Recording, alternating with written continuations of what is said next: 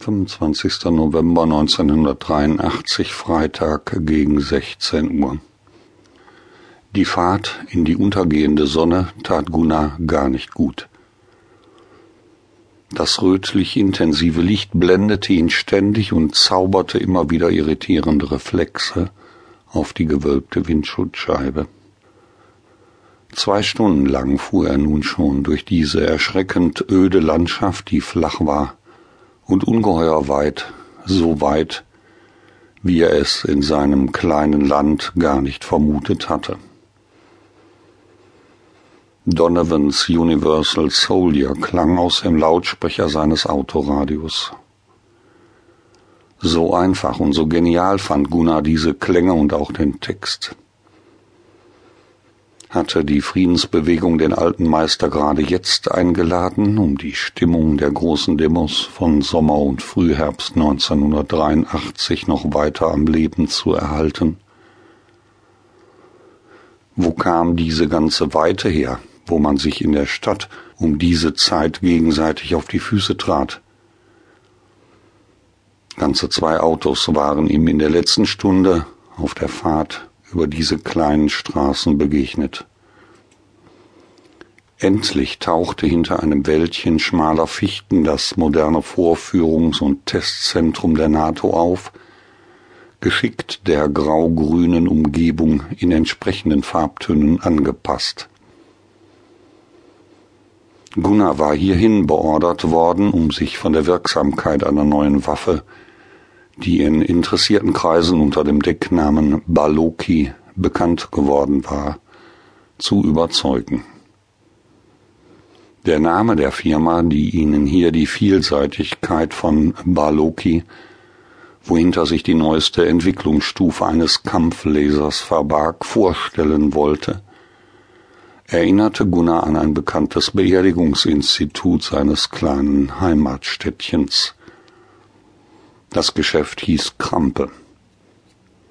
Als Kinder hatten sie oft vor der Schaufensterscheibe gestanden und dort angesichts der Särge ausgelost, wer von ihnen abends die Mutprobe vollbringen sollte. Die Mutprobe bestand darin, im Dunkeln heimlich, still und leise in die Werkstatt hinter dem Geschäft zu schleichen, die knarrende Tür zum Sarglager zu öffnen und als Gipfel sich in den sogenannten aktuellen Sarg zu legen.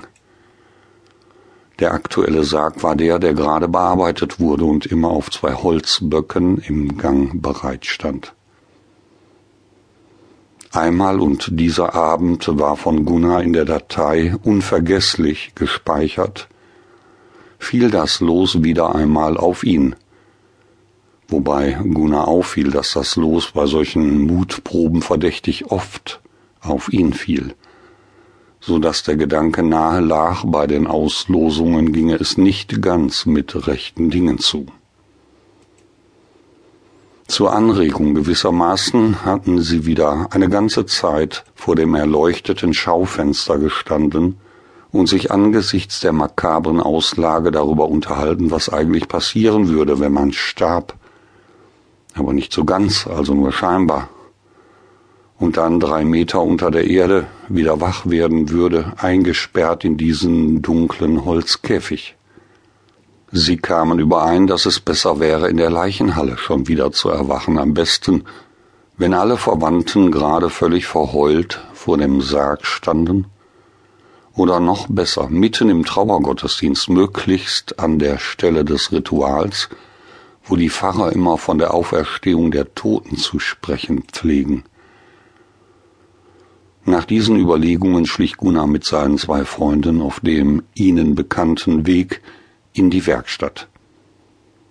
Die Tür zum Sarglager schrie beim Öffnen wie eine gequälte Katze.